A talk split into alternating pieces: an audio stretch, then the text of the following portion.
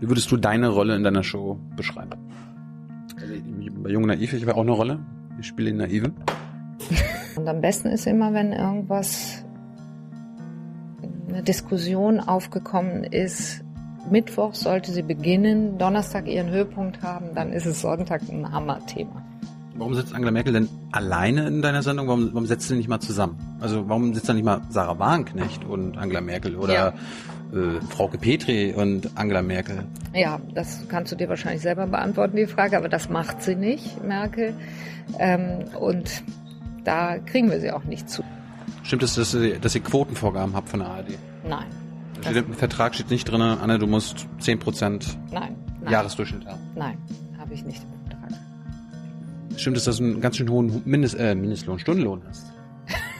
die Wissenschaft sagt ja auch, durch die große mediale Präsenz der AfD, also fast auf dem Niveau von, also auf jeden Fall mehr als Grüne und äh, Linke und FDP, mhm. wurden, wurden sie auch stark gemacht. Mhm. Glaub, glaubst, du, glaubst du, dass du dann eine Mitverantwortung hast? Nein, weil ich auch diese Studien in Zweifel ziehe. Und es muss nicht unser Auftrag sein, sondern das ist dezidiert der Auftrag der äh, anderen Parteien, die AfD zu bekämpfen. Das ist nicht mein Job. So, eine neue Folge Jung Naiv. Wo sind wir hier? Wir sind in einem Buchladen ähm, in Mitte. Wer bist du? Ich heiße Anne Will und ich bin Journalistin. Wolltest du nach deinem Abi das werden, was du jetzt bist? Talkshow-Master? Nee, das wollte ich nicht werden, aber ich wollte Journalistin werden. Ähm, und das wusste ich auch schon vor dem Abi. Das wusste ich, glaube ich, so seit ich 16 äh, war, dass ich gerne Journalistin werden würde, ohne genau zu wissen, was das denn dann sein würde und was ich da machen würde. Liebe Hörer, hier sind Thilo und Tyler. Jung und Naiv gibt es ja nur durch eure Unterstützung. Hier gibt's keine Werbung, höchstens für uns selbst. Aber wie ihr uns unterstützen könnt oder sogar Produzenten werdet, erfahrt ihr in der Podcast-Beschreibung. Zum Beispiel per PayPal oder Überweisung. Und jetzt geht's weiter.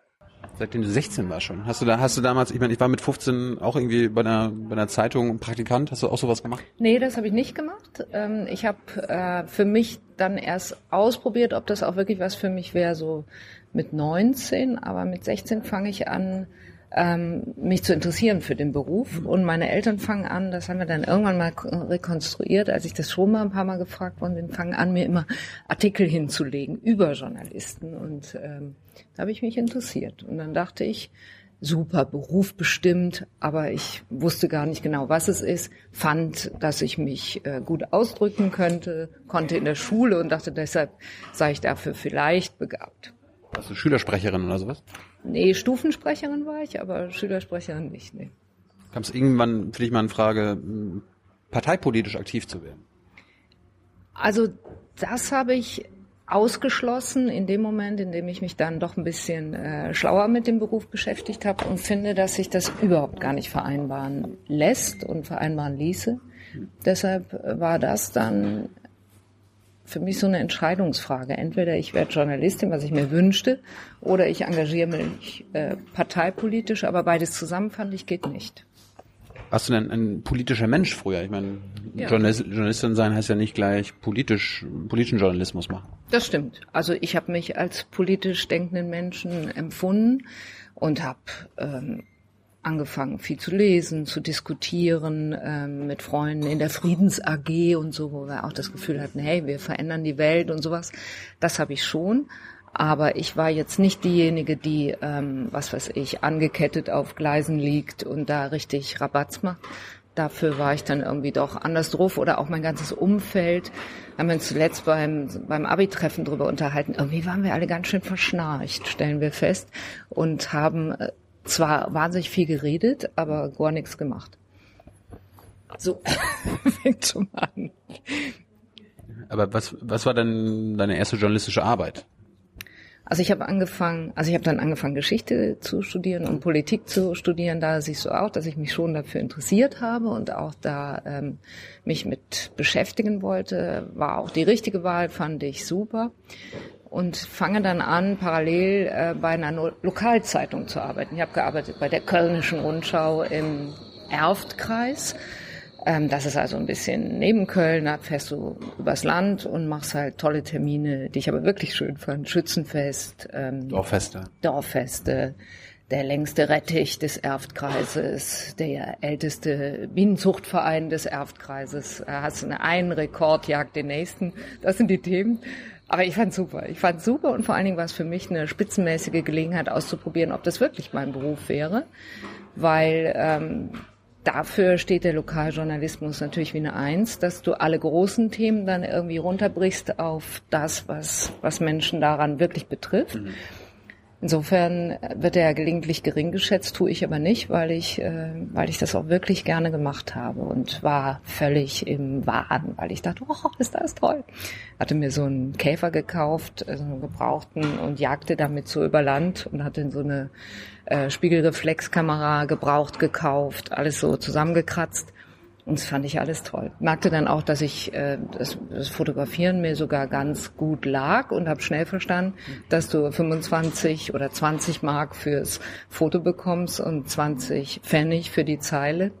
Also habe ich mich dann so ein bisschen aufs Fotografieren konzentriert. Das bei uns auch. Ja? 13 Euro für das Bild und äh, irgendwie 20 Cent für die Zeile. Ja, siehst du. Ja, das checkst du natürlich schnell. Dann war das auch super. Dann äh, die machten alles so selbst.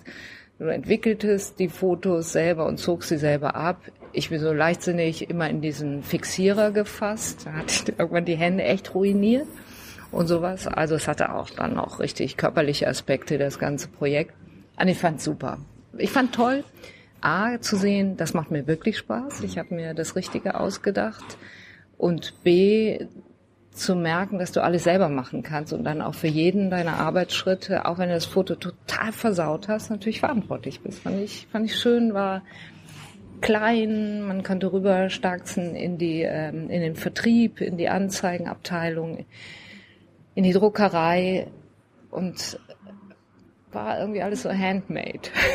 Wie lange hast du das gemacht? Mein ganzes Studium hindurch.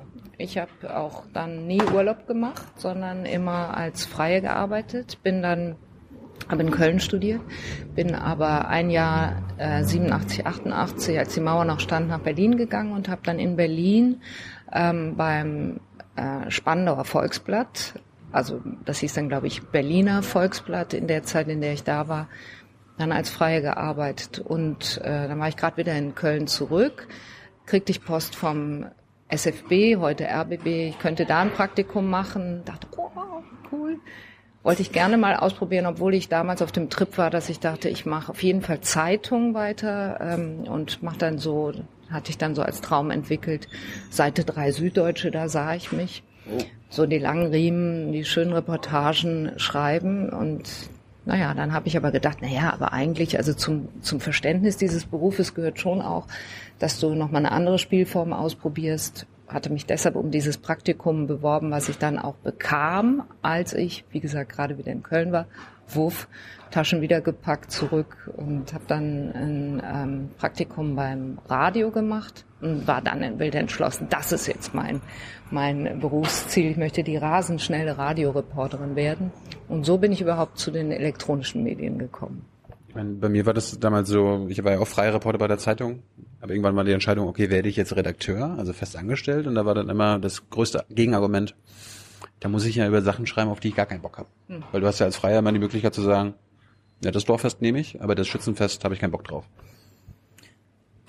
War das, bei, war das bei dir auch so ein bisschen Motivation? Nee. Also finde ich einen guten Gedanken, aber bin ich überhaupt nie drauf gekommen, weil ich glaube ich eigentlich mich für so ziemlich alles begeistern konnte da. Ich hatte nicht so Termine, die ich nicht mochte oder wenn ich sie nicht mochte, dann habe ich immer irgendwas gefunden, was mich daran interessiert hat. Und das ist, glaube ich, auch bis heute noch so, dass ich mich, wenn, also wenn mir das jemand vielleicht auch gut erklärt, warum er sich für ein Thema interessiert, wo ich erstmal sagen würde, oh Leute, nee, aber ganz ehrlich nicht, dann kann ich mich auch reinfummeln. Wenn ich gar keinen Kontakt finde, äh, also überhaupt keinen Anknüpfungspunkt für mich finde, dann mache ich es auch nicht. Und dafür hast du recht, ist natürlich immer schön, wenn dir das niemand aufgeben kann, sondern wenn du das selber entscheidest. Ne? Das stimmt. Ich meine jetzt eher so nicht zum dritten Mal dasselbe Schützenfest und ich weiß, da würde nur der gleiche Artikel rauskommen. Ja, nö, da hatte ich immer Lust drauf. Hm ehrlich gesagt ist es ja dann auch an dir, dass du da hingehst und findest noch was Interessantes, was du die Male zuvor nicht gesehen hast. Ich weiß nicht, wie es bei euch auf dem Dorf ist, aber bei uns in Mecklenburg war das so, es ist immer dasselbe. Ja gut, also ich habe das ja auch nicht. Der, Tom, der Tombola-Gewinner war dann doch ein anderer, aber ansonsten. Das stimmt. Gut, also ich habe es ja nicht 100 Jahre gemacht. Ich glaube, man kommt an einen Punkt, wo du es langweilig findest. An dem war ich, aber da noch nicht. Das fand, war einfach eine echt spaßige Zeit. Ich fand es, es klasse. So, dann warst du beim Radio. Mhm. Warst du gleich beim Sport oder kam das erst später? Kommt erst später. Ich war ähm, da auch in der Lokalredaktion, habe ich das Praktikum gemacht und habe dann entschieden, ähm, oder mir gewünscht, dass ich ein Volontariat machen würde. Dafür musste ich aber erst mein Studium zu Ende machen. Das habe ich dann gemacht in Köln, mich beworben um ein Volontariat und hatte mich eigentlich gefasst gemacht darauf, dass du dich überall bewirbst, aber habe dann mit der ersten Bewerbung hatte ich das Volontariat und habe dann wiederum beim, beim äh, SFB erstmal alle Politikredaktionen durchlaufen und habe am Schluss die Möglichkeit gehabt, da konntest du sogenannte Wahlstationen nehmen. Konntest also irgendwo hingehen, wo du dachtest, das könnte mich interessieren und habe dann gedacht, hm, gehe ich mal in die Sportredaktion, weil ich fand, dass da so in meinem Verständnis die besten Handwerker sitzen, die schnellsten, die live-sichersten und das wollte ich wissen, wie die das machen. Erklär's uns, ähm, hast du was gelernt? Was lernt man da?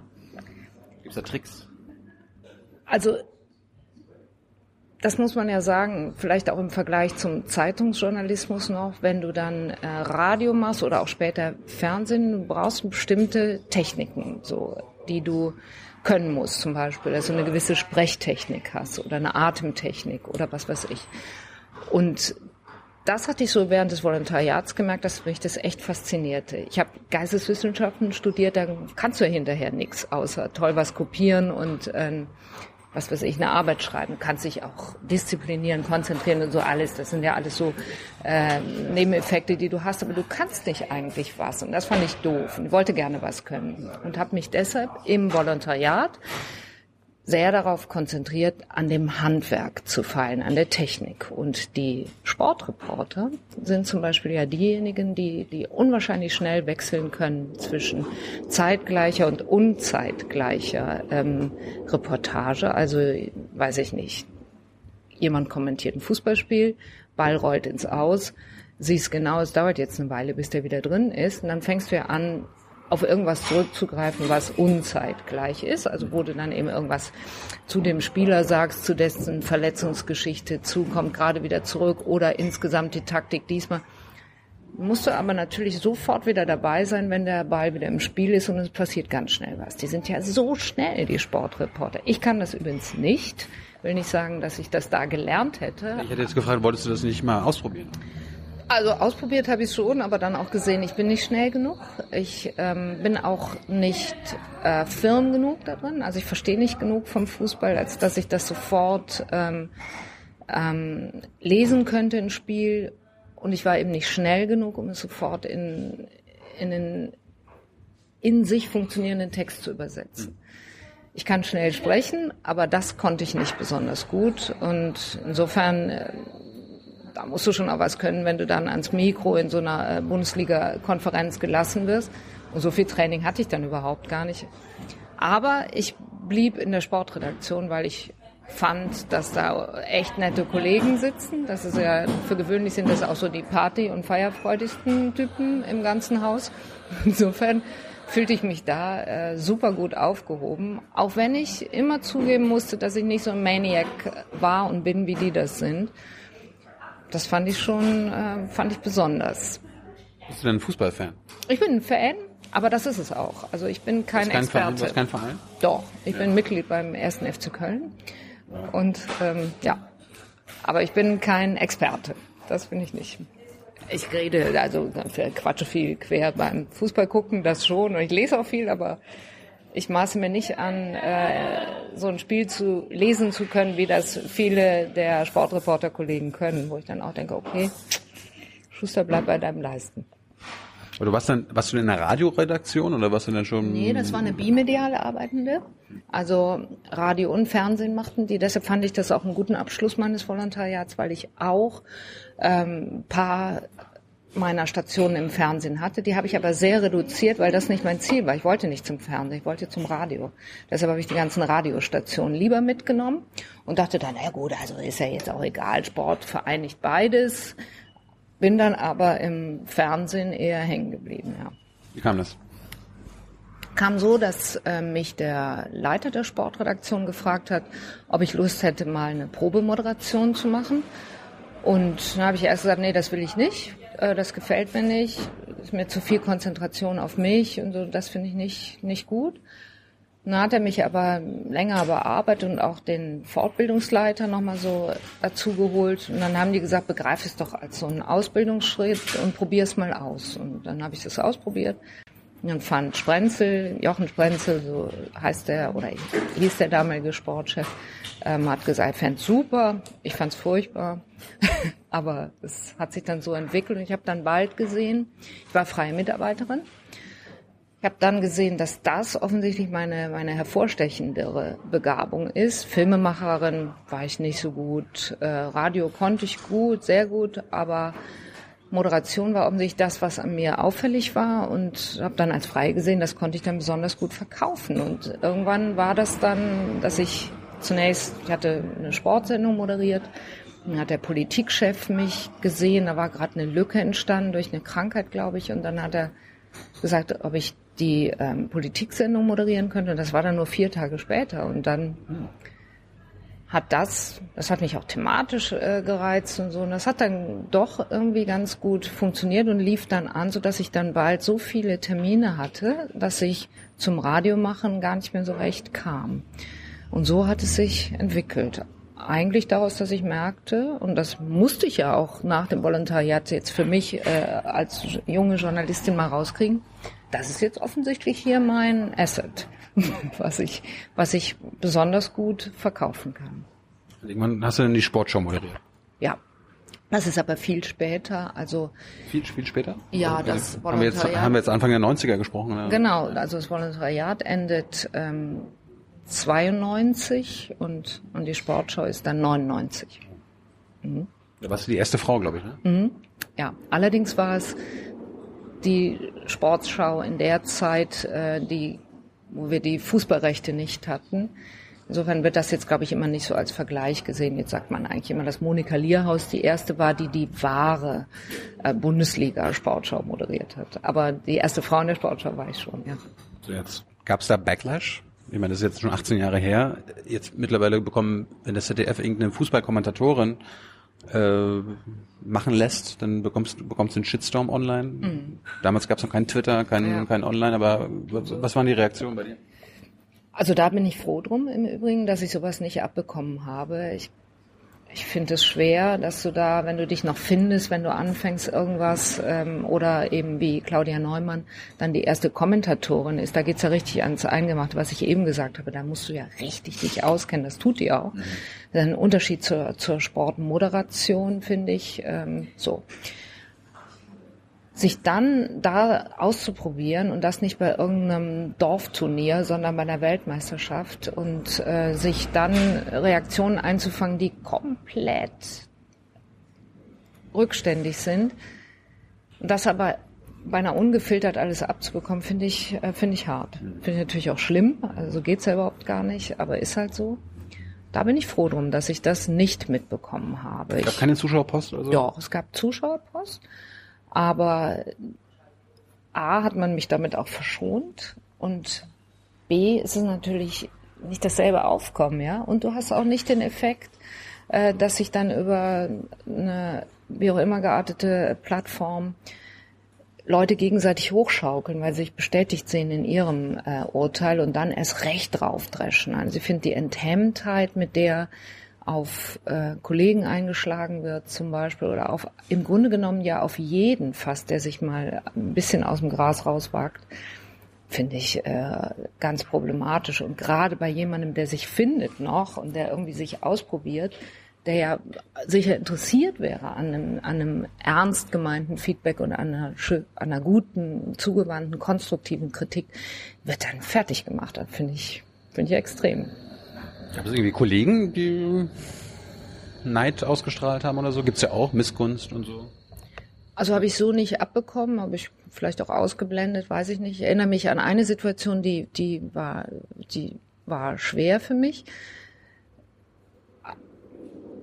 Das ist die erste Sportschau-Sendung und ich, vorher habe ich mir nicht so viel Gedanken gemacht, da habe mich konzentriert auf das, was ich da machen wollte, aber habe jetzt nicht so viel überlegt wie, oh, was ist jetzt, wenn ich das falsch mache und so weiter. Und ohnehin habe ich mir gedacht, ich komme zum WDR in Köln, da hatte ich eine andere Sendung über Jahre moderiert, ähm, Palazzo hieß die, das war so eine Medienshow und dachte, ich habe ein Heimspiel, ich kenne die da alle und habe mich gefreut und dachte, yeah, uh. Dann kam ich aber in dieses Studio und stellte fest, ich kenne niemanden da. Es waren halt an dem Tag waren andere Kollegen da eingeteilt und da habe ich gemerkt, ich hatte mich falsch eingestellt. Und dann, als ich da stand und dann war auch gar nicht mehr lange bis zur Sendung, musste ich halt auf dieser Position da schon mal warten und so merkte ich, oh, jetzt zieht sich irgendwie so wie so ein Knoten zieht sich zu und da ist mir zum ersten Mal klar geworden, was ich jetzt eigentlich hier mache. Und dass so ein Debüt natürlich immer bitter ist, weil du echt ähm, mindestens mal eine fehlerfreie Sendung ab liefern sollte. Es muss ja nicht genial sein, aber mhm. fehlerfrei wäre schön. Und gerade in der Sportmoderation ist das eines der Kriterien. Die moderieren oder moderierten damals, ich vermute es immer noch so, ja alle frei, da gibt's kein Teleprompter und so weiter. Das Augenmerk liegt auf dem Handwerk, dass du das bringst, dass du in die Kamera guckst und dann deinen Text echt durchfeuerst.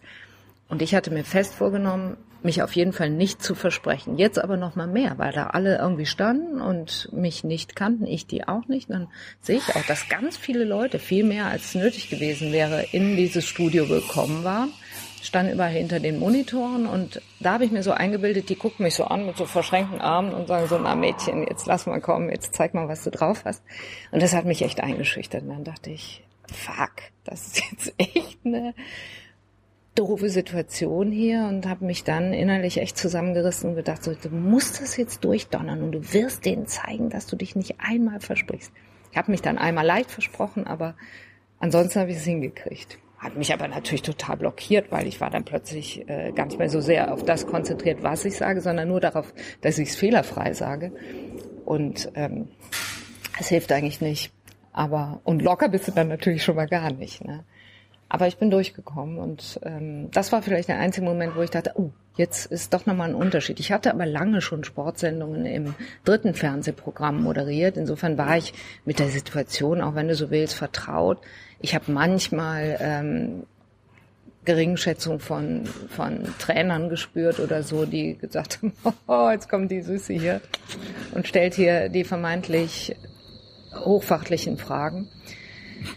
Gut, aber das habe ich, habe ich auch ausgehalten. Also war nicht so schlimm. Und ich war immer gut gebackt durch meine ganze Redaktion. Da hatte ich echt einen guten Kontakt, nette, ein super nettes Team, coole Kollegen, die mir auch, die sich echt gut auskannten, zum Teil mit A-Trainerschein und all sowas bewaffnet, wo du dann auch natürlich jede Frage stellen kannst und dir ganz viel erklären lassen kannst. Ne? Hast du immer noch Lampenfieber heutzutage? Nee, das habe ich damals aber auch nicht so gehabt. Das war jetzt kein Lampenfieber, was du beschrieben nee, hast? Nee, das war kein Lampenfieber. Also natürlich bin ich ein bisschen nervös geworden, doch schon. Ähm, aber ich bin nicht so lampenfiebrig, dass ich mich richtig blockiere oder dass ich so absolut kurzatmig werde oder sowas. Das hatte ich glücklicherweise nie. Insofern war ich damit schon immer schon mal eine Sekunde lässiger aufgestellt. Und heute habe ich das gar nicht mehr. Ich bin konzentriert das schon. Und klar, wenn so, was weiß ich, Einzelinterviews oder sowas, wo ich dann weiß, uh, leider muss ich die ganze Stunde tragen. Das ist mir dann vielleicht ungewohnt im Vergleich zu, es sitzen vier oder fünf Gäste da. Dann merke ich schon, dass ich ähm, angespannter bin. Aber glücklicherweise schlägt es nie in die Atemlosigkeit um. Das fände ich auch echt, das könnte ich glaube ich auch überhaupt gar nicht leiden.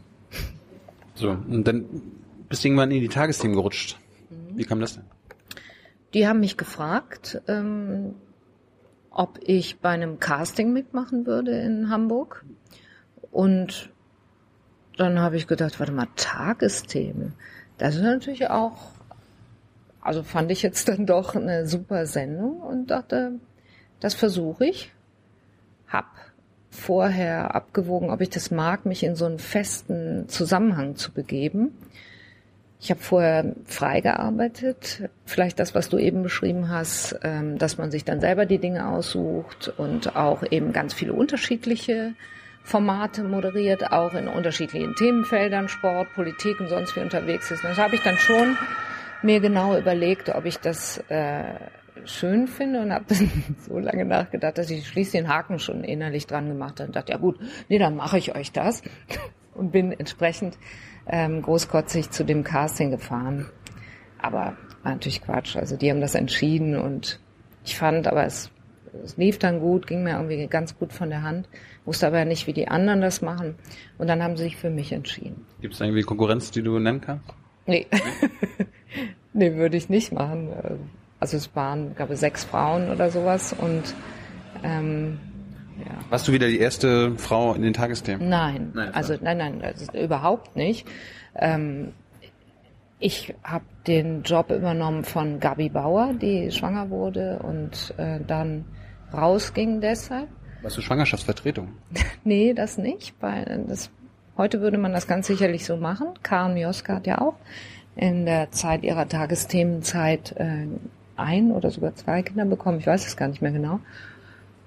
Damals hat man das irgendwie, glaube ich, nicht, nicht gemacht. Oder Gabi wollte es nicht, das weiß ich nicht. Die bekam aber auch Zwillinge, vielleicht war das dann hm. auch, dass sie sagte, oh, das werde ich nicht schaffen, daneben noch zu moderieren. Aber das weiß ich gar nicht so genau. Es war dann klar, sie hört auf und es wird eine neue Frau geben. Aber man muss sagen, natürlich freigekämpft hat äh, das Feld äh, Sabine Christiansen, die ähm, die Tagesthemen im Wechsel mit Hajo Friedrichs äh, moderierte und damit auf alle Zeit die Frage beantwortet hatte, ob Frauen tatsächlich in der Lage sein könnten, eine Nachrichtensendung von der Prominenz und dem, äh, ja, dem Anspruch der Tagesthemen zu machen. Und das war dann erledigt. Also da hatte ich nichts mehr mit zu tun. Hast du irgendwas aus, dem, aus der Sportberichterstattung mitnehmen können in die, sagen wir mal, größtenteils Politikberichterstattung? Ja, unbedingt. Also auf jeden Fall meine ganzen handwerklichen Fähigkeiten, dass ich in der Lage bin und darin auch dann sehr geübt war, frei zu sprechen, egal was passiert. Wir haben ja viele äh, Sondersendungen gemacht, weiß ich nicht. Äh, natürlich geht das los mit den Attentaten vom 11. September 2001. Ähm, Warst du an dem Abend? Tag? Nee, ich war in Berlin, ähm, aber ich wurde dann sofort angerufen, als die Maschine in den zweiten Turm raste. Da saß ich aber auch schon vor dem Fernseher und guckte äh, CNN. Und dann haben die gesagt, du musst sofort kommen, Anne, wir fliegen dich ein. Damals gab es noch Flugzeuge zwischen, ähm, eine Flugverbindung Pan Am zwischen ähm, Berlin und Hamburg. Und ich dachte so, warte mal gerade, will ich mich jetzt in ein Flugzeug setzen? Ich ja. glaube nicht. Kam dann aber zum super verschnarchten Flughafen Tegel. Niemand hatte irgendwie die Sicherheitsvorkehrungen verändert oder sowas. Wir haben uns zwar alle dann im Flieger über äh, das Attentat unterhalten und hatten alle jetzt nicht das allerbeste Gefühl, in einem Flugzeug zu sitzen. Aber ähm, ja, es flog dann ganz normal. Und dann bin ich an dem Abend, also in äh, Hamburg eingetroffen, habe dann aber fast die halbe Nacht durch moderiert und am nächsten Tag wieder Uli Wickert und so weiter. Dann haben wir uns immer so äh, abgewechselt. Aber es gab viele Sondersendungen zu ganz äh, vielen Dingen, die passierten. Und da habe ich natürlich erstmal von den handwerklichen Fähigkeiten profitiert. Inhaltlich habe ich nicht so sehr von der Sportzeit profitiert, sondern vielmehr von den anderen Politiksendungen, die ich machte. Mhm. Aber was so gut war, fand ich, glaube ich, war so die Grundhaltung, die man auch nicht zuletzt aus Sportredaktionen, aber auch aus so der rheinischen Lebensart mitnehmen kann, dass du die Dinge nicht bierernst nimmst. Und insofern habe ich mich bei den Tagesthemen schon auch immer bemüht, auch wenn man sagt, das funktioniert im Fernsehen nicht, ähm, Dinge auch dann zu ironisieren, wenn das äh, möglich war. Geht aber bei vielen Themen überhaupt nicht. Und das ist auch nicht das, was du von einer Tagesthemenmoderatorin als erstes äh, mitkriegen willst, dass die hey, aber echt auch ein äh, lustiger Kerl ist. Ich kann mir vorstellen, irgendwie Spielzüge beim Fußball kann man übertragen auf die Spielzüge von Parteien. Mhm. Ja. Das mache ich selten, dass ich so Sportbilder nehme, ähm, um damit, ähm, was weiß ich, eine politische Strategie zu erklären. Aber Sprachgebrauch oder sowas, das fließt schon mal ein, das stimmt. Und was ich auch immer gemerkt habe, ist, du machst ja, wenn du eine Schalte machst oder wenn du ein Interview aufzeichnest, ne, dann gibt's natürlich immer so ein Vorgespräch mit dem Gast, ähm, was man nie, nie, inhaltlich führt. Also du gehst ja nicht hin und sagst, oh, guten Abend, und ich stelle Ihnen dann als erste Frage so und sagst natürlich alles gar nicht, sondern man stellt im Grunde genommen nur sicher, dass die Tonverbindung funktioniert. Und versuchst ja auch irgendwie vielleicht so eine Art von Verbindlichkeit oder Verbindung oder so herzustellen. Und das geht ähm, bei vielen, vielen Politikern besonders gut über Sport. Das war immer so, muss ich sagen, meine Eintrittskarte äh, zum gleich zu einem lockeren, gut gelaunten, ähm, interessanten Gespräch und die Tontechniker oh, oh, oh, hatten dann die Gelegenheit, derweil alles auszupegeln. Ähm, das war vielleicht das und ist bis heute das, was ich, was ich oft mit Politikern bespreche. Ich meine, du hast wahrscheinlich in der Sportschau viel mit Trainern oder Spielern geredet, Interviews ja. geführt da kommt mir auch manchmal so vor, die haben ja auch mittlerweile, geben ja Antworten wie Regierungssprecher oder, oder, oder Regierungssprecher antworten wie Sportler. Konntest du da irgendwie das durchbrechen? Ja, also ich finde, man muss auch fair bleiben bei einem Spitzensportler, dessen Hauptjob ist nicht Interviews zu geben, ne, sondern seinen Sport zu betreiben. Insofern. Ich mache es doch den Sportler nicht zum Vorwurf, eher genau. den Politiker. Genau. Und da komme ich auch mit, dass du natürlich, ähm, aber das ist das Handwerkszeug in jedem Interview, egal mit wem du das führst, dass du äh, klare Fragen stellst. Je klarer, desto kürzer sind sie in der Regel auch. Und desto eher hast du auch die Steuerung, um irgendeinen Sermon, äh, der dir dann als Antwort gegeben wird, oder von mir aus auch eine Sprachregelung, die eine Partei für sich gefunden hat, zu durchbrechen, weil du kannst ja beharren auf die Beantwortung deiner Frage. Und das ist, ähm, finde ich, lässt sich auf alle, alle Bereiche übertragen, auch bei Sportlern. Und, aber wie gesagt, hast du auch gesagt, ich finde, Politikern kann man so Vorwurf machen, wenn sie sich nicht erklären wollen. Sportler eher nicht. Ne? Wie, oft, wie oft fragst du nach? Also hast du irgendwie so eine Regel, okay, beim dritten Mal lass ich sein? Nee, das mache ich nach Gefühl. Also wenn ich das Gefühl habe, ähm, das dritte Mal war jetzt, hat jetzt ausreichend gut offengelegt, dass derjenige nicht antworten will, dann frage ich nicht mehr nach, sage aber dann gerne auch gut. Gefällt Ihnen offensichtlich nicht die Frage, warum eigentlich nicht.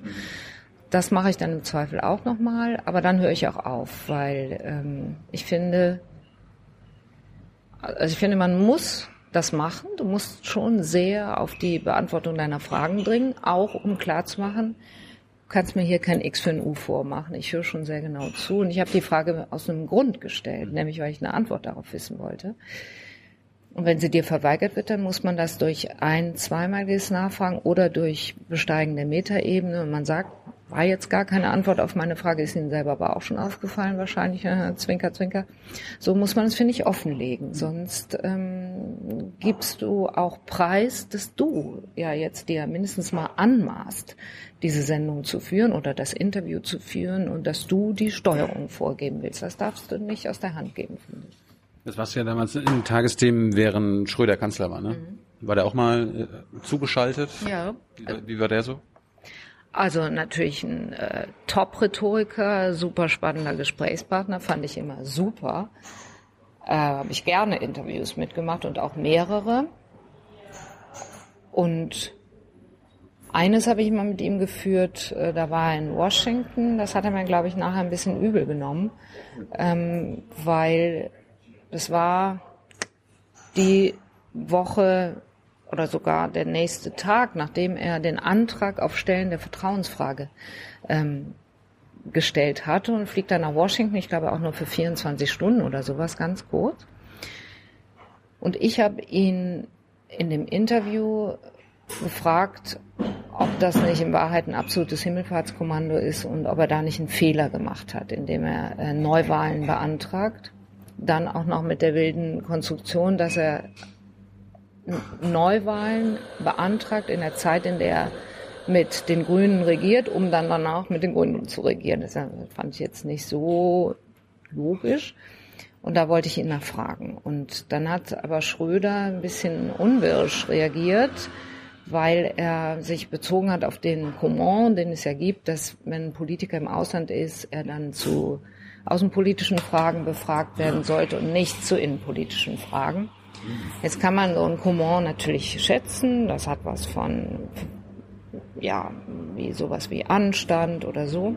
Ich finde aber, man darf ihn auch durchbrechen in, in einer Phase, in der plötzlich alles aus dem Ruder läuft und in dem ein Bundeskanzler ähm, nur für 24 Stunden in Washington ist, nachdem er eine riesige Frage in seinem Land aufgeworfen hat. Und so habe ich es dann auch gemacht, dass er, man, er sagte dann, äh, naja, Frau Will, aber ganz ehrlich, das haben wir ja anders abgesprochen. Das war ich schon war natürlich irgendwie ein Hat, Kracher. hat er on air gesagt? Hat er on air gesagt, war natürlich doof, weil wir haben gar nichts abgesprochen und man würde auch nichts absprechen und es war einfach erkennbar, er weiß sich jetzt keinen besseren Rat.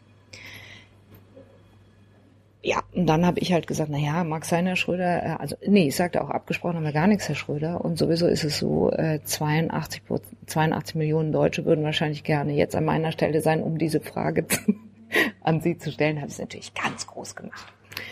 Und ähm, dann hat er wohl auch geantwortet, aber man sah ihm an, er war nicht glücklich mit der Situation. Man muss aber auch sehen, das habe ich dann nachher auch gedacht, bisschen unfair war es auch, stand da in der Hitze, es war total heißer, anstrengender Tag.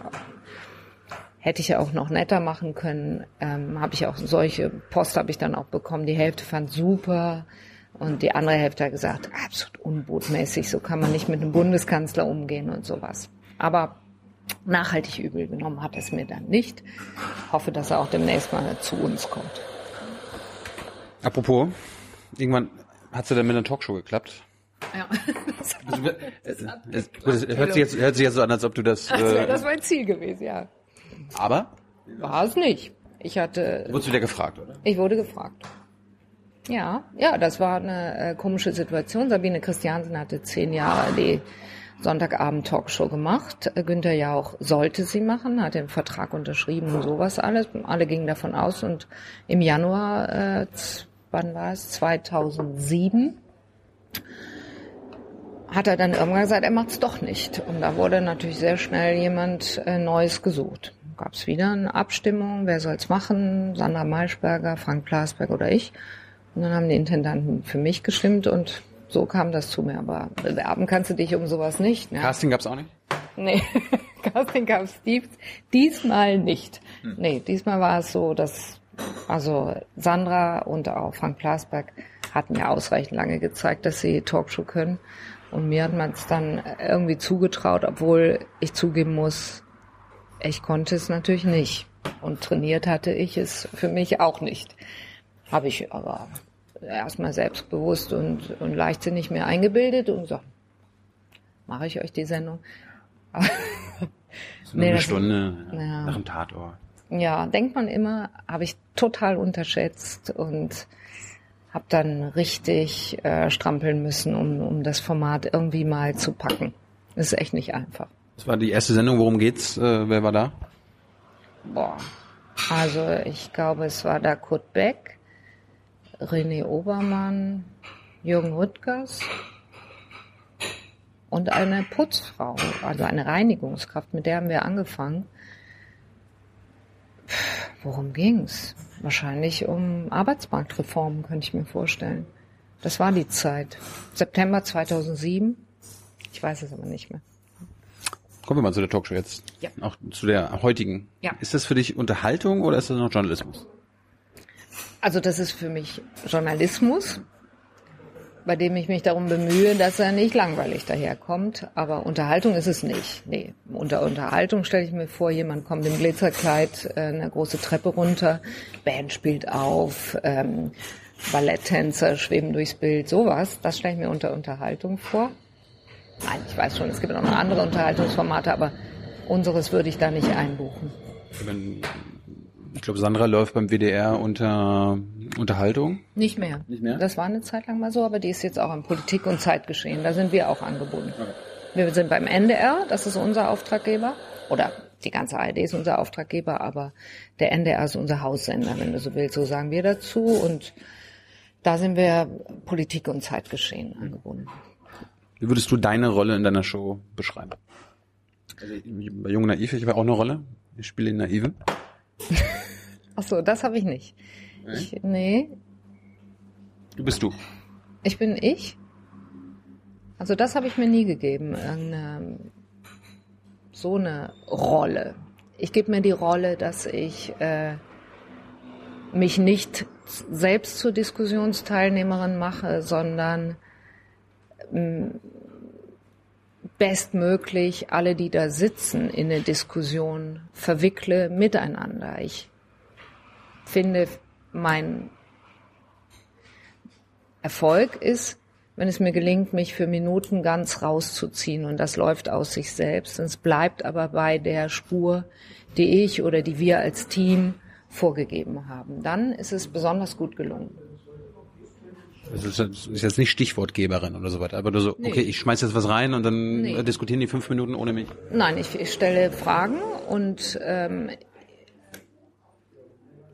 in der Art, wie ich sie stelle, trete ich los, dass jemand seine Haltung zu dem in Rede stehenden Thema möglichst präzise sagt, um dann sofort die Gegenstimme, wenn es ideal aufgestellt ist, zu haben, die dieses genau als nicht überzeugend ähm, sieht und der erklärt dann, warum er das so nicht sieht. Und da kann ja schon der Schlagabtausch begonnen haben. Ich habe den dann angetriggert durch die Frage und dann läuft es hoffentlich.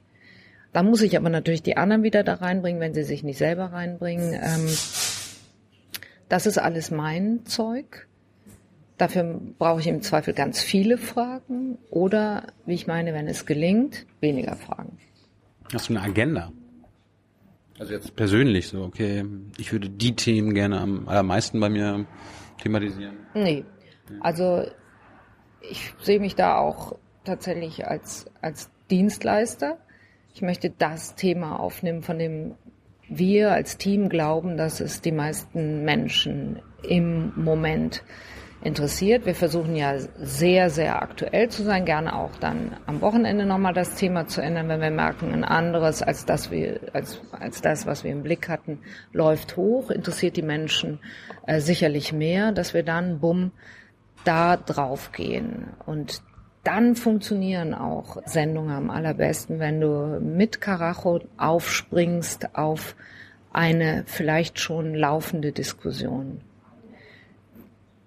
Und da bin ich aber auch, bin auch so ein Zeitungsleser oder eine Zeitungsleserin und ähm, wild im Netz unterwegs, um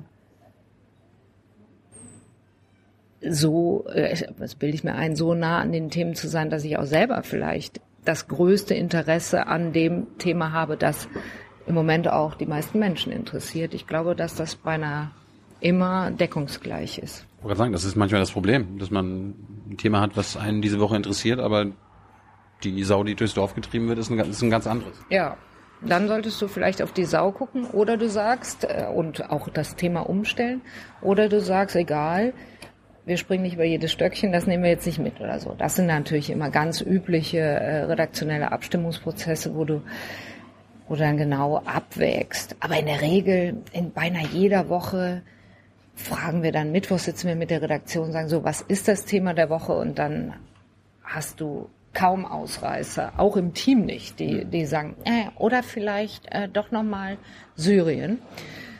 Nee, meistens ist dann weiß man, was weiß ich, Trump, Erdogan, äh, Innenpolitik und so, wobei wir in letzter Zeit sehr viel Außenpolitik gemacht haben, jetzt mit Ausnahme des Wahlkampfs, aber sind die außenpolitischen Themen, bei denen ich den Eindruck habe, dass das Interesse besonders hoch ist. Das heißt ja gerade, dass Sie den Themen, die die Woche vorher aktuell waren, dass Sie die thematisiert? Kommt es auch mal in Frage, eigene Themen zu setzen? Also quasi den Anspruch zu haben, okay, wir diskutieren jetzt am Sonntag darüber und dann hoffen wir mal, dass das mhm. so ein Auslöser hat, ist, Auslöser ist für den Rest der Woche. Ja, also es funktioniert in der Regel nicht. Ähm, ich glaube, dass ich finde, man kann das immer auch am eigenen Freundeskreis und so merken, müsste es eigentlich nur ein Wort brauchen, um die Frage beantworten zu können, was macht ihr am Sonntag? Dann ist es ein gutes Thema. Wenn du unheimlich länglich was erklären musst, nach dem Motto, hey, wir haben uns mal überlegt, wir setzen ein Thema und sind auf die super Idee gekommen, das und das und das. Und dann hast du erstmal so äh, verständnislose Gesichter, muss erstmal irrsinnig viel erklären. Ist für unser Format eigentlich das Falsche. Also das kann man in einem, äh, natürlich in, einem, in, einem, in einer Magazinsendung sehr gut so machen, dass du jemanden ganz neu interessierst für ein Thema, von dem er noch nie gehört hat. Den, den Zuschauer überraschen. Ja. ja. Das, glaube ich, gelingt im Talkshow-Format eher weniger.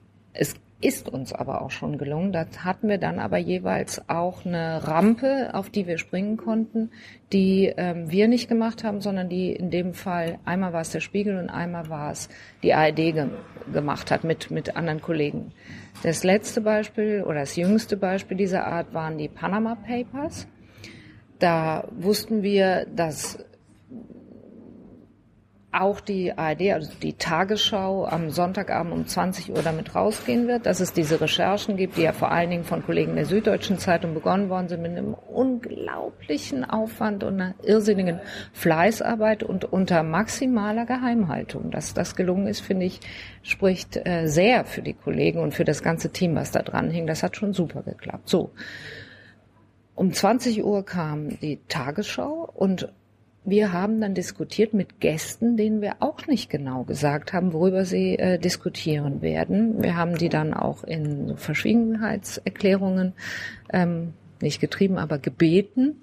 Und ich finde es bis heute ein wahnsinniges Vertrauen äh, derjenigen, die da waren, an uns, dass sie gesagt haben, wir machen das mit. Weil du kannst ja auch bös reinfallen, wenn du plötzlich ein Thema vorgestellt bekommst, wo du entweder ähm, ja überfordert bist oder merkst so, oh, da liegt auch ein Vorwurf an, zum Beispiel eine eigene Partei drin oder sowas. Das war jetzt hier nicht der Fall. Aber da haben wir erst um 20 Uhr das Thema dann, ähm, also hat die Tagesschau präsentiert und unsere Sendung 21.45 Uhr ist glänzend gelaufen. Das war echt klasse.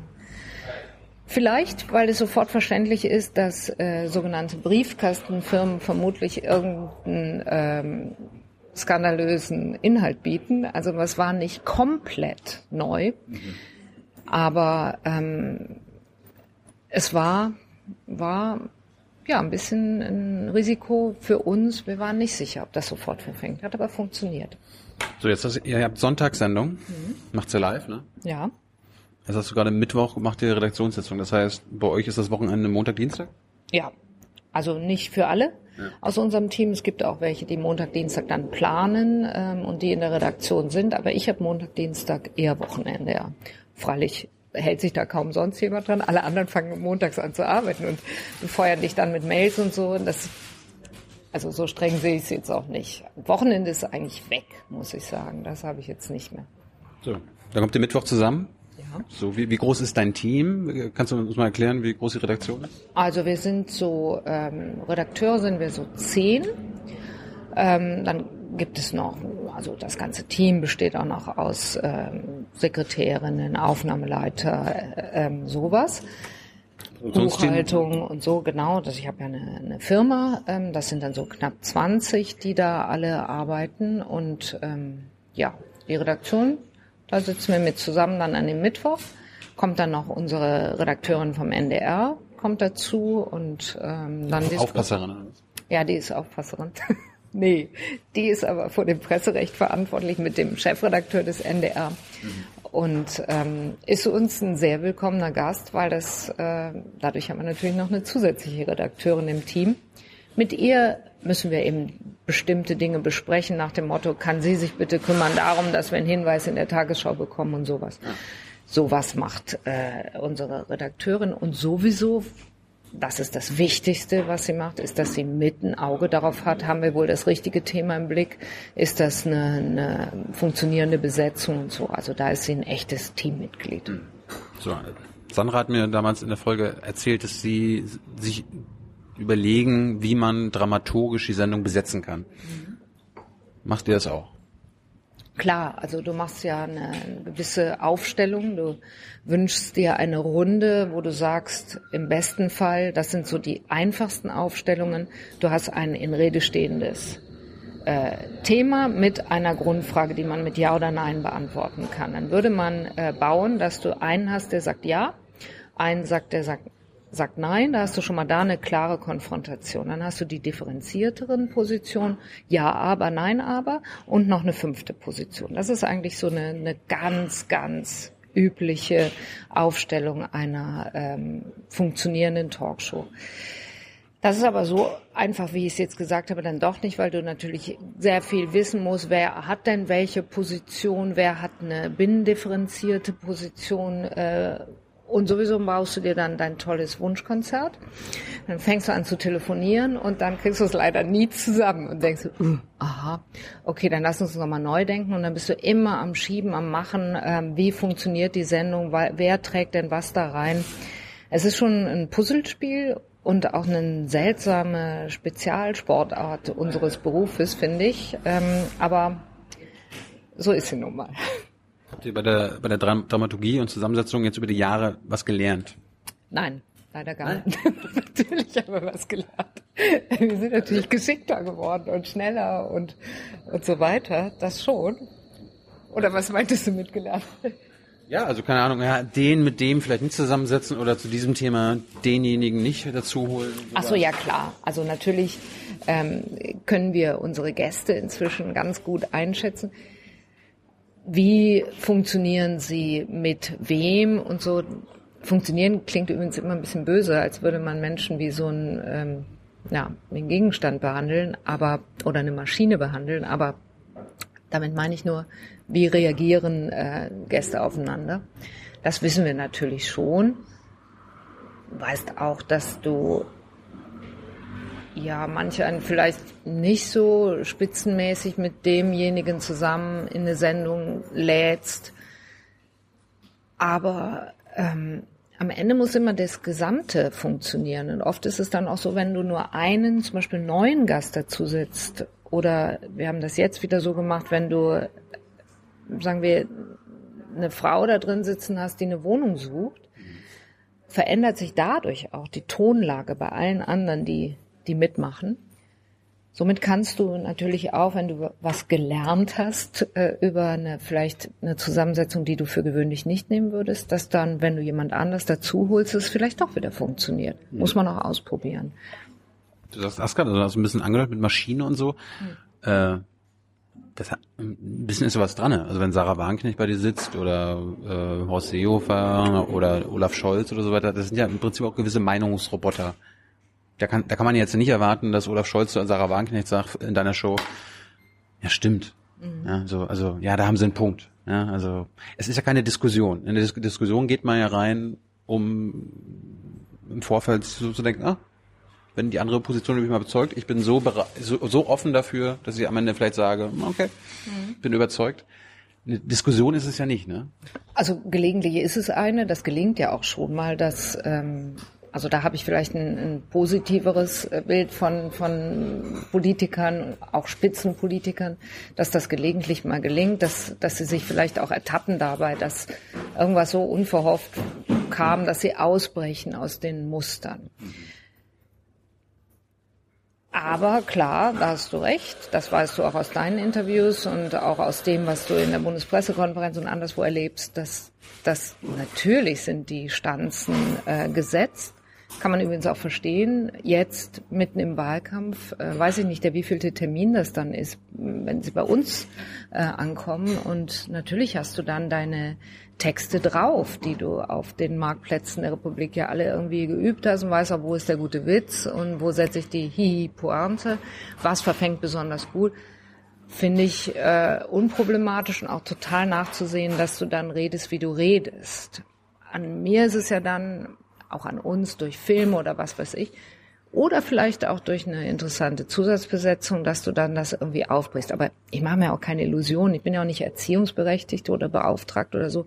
Ich versuche niemanden da zu verändern, sondern ich versuche möglichst gut und möglichst viel rauszubekommen.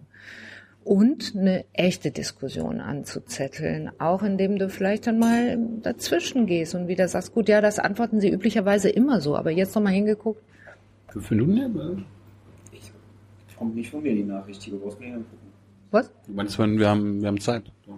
Wer ist er? Es hieß gerade fünf Minuten. stille Post. Ach so, nein. Ich habe Zeit. So lange machen wir aber auch nicht. Ja. Ja, ich habe aber Zeit. Schön. Ja. Okay, äh, Ja. deine Sprachroboter. Genau, nein, du hattest gesagt, es gibt da keine echten Diskussionen und ähm, Würde ich mir ja wünschen. Ja? Ja, wünsche ich mir auch und versuche ich auch irgendwie hinzubekommen. Ähm, mit allem, was uns als Team da an Möglichkeiten einfällt. Ne? Ja. Und sie ist nicht so pessimistisch äh, wie du, glaube ich. Inwiefern? Weil du eben gesagt hast, es gibt ja keine Diskussion.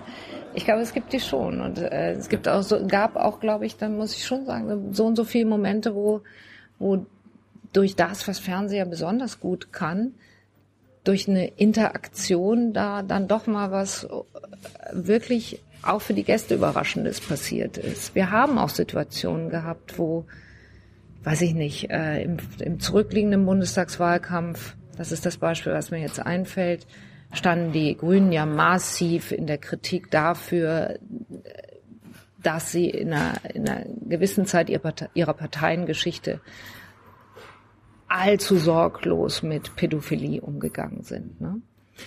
Und in der Zeit stand, äh, saß dann Renate Künast bei uns, hat wie alle anderen das vorher auch schon gesagt hatten, gesagt, wie furchtbar leid ihnen das alles tut und so weiter. Dann hat sie das aber so eindrucksvoll gesagt, fand ich, dass Wolfgang Bosbach, der auch da saß, dann sagte, Respekt, Frau Künast. Wirklich Respekt, das beeindruckt mich jetzt und ähm, das sei, das würde er ja absolut abnehmen, dass, dass ihr das ehrlich leid tut und sie sich im Nachhinein ehrlich äh, bekümmert fragt, warum sie das nicht früher gesehen hat und nicht anders reagiert hat. Es war ein toller Moment beispielsweise und der entsteht in so einer Situation dann natürlich überraschend.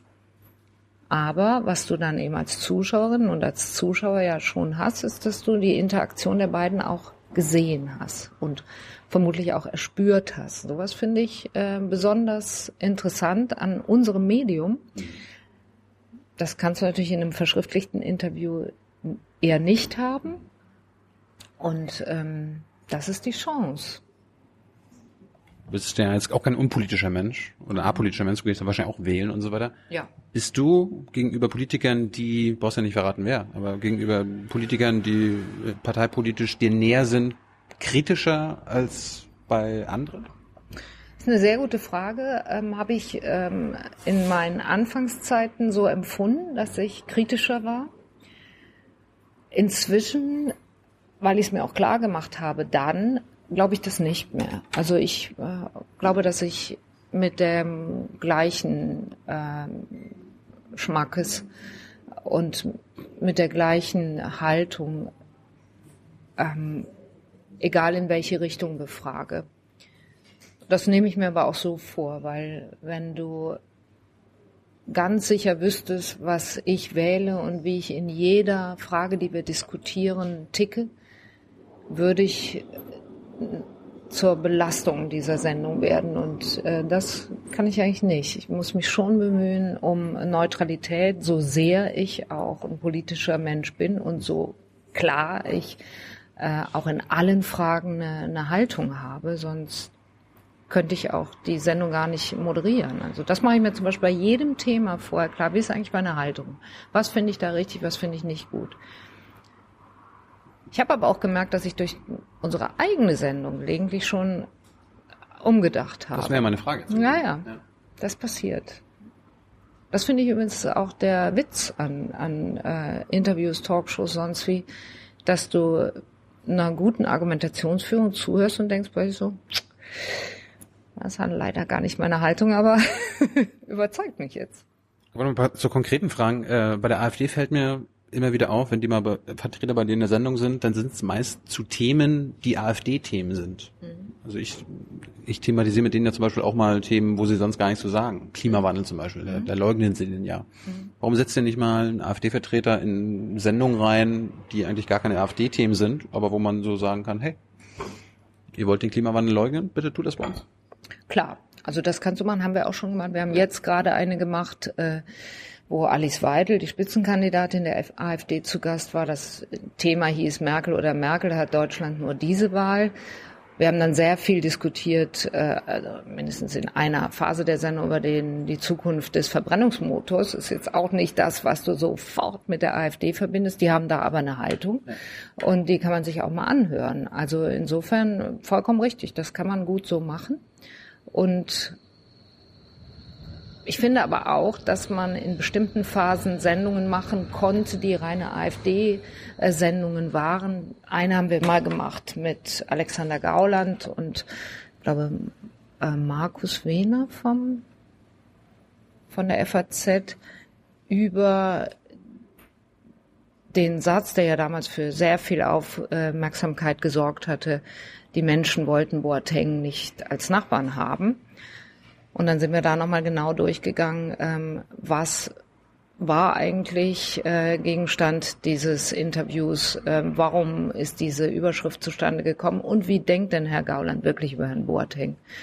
Weil er dann sagt, er habe von Fußball überhaupt gar keine Ahnung und hätte da gar keine Haltung. Das ist natürlich auch gedacht, na gut, also oh. dann sagt doch nichts.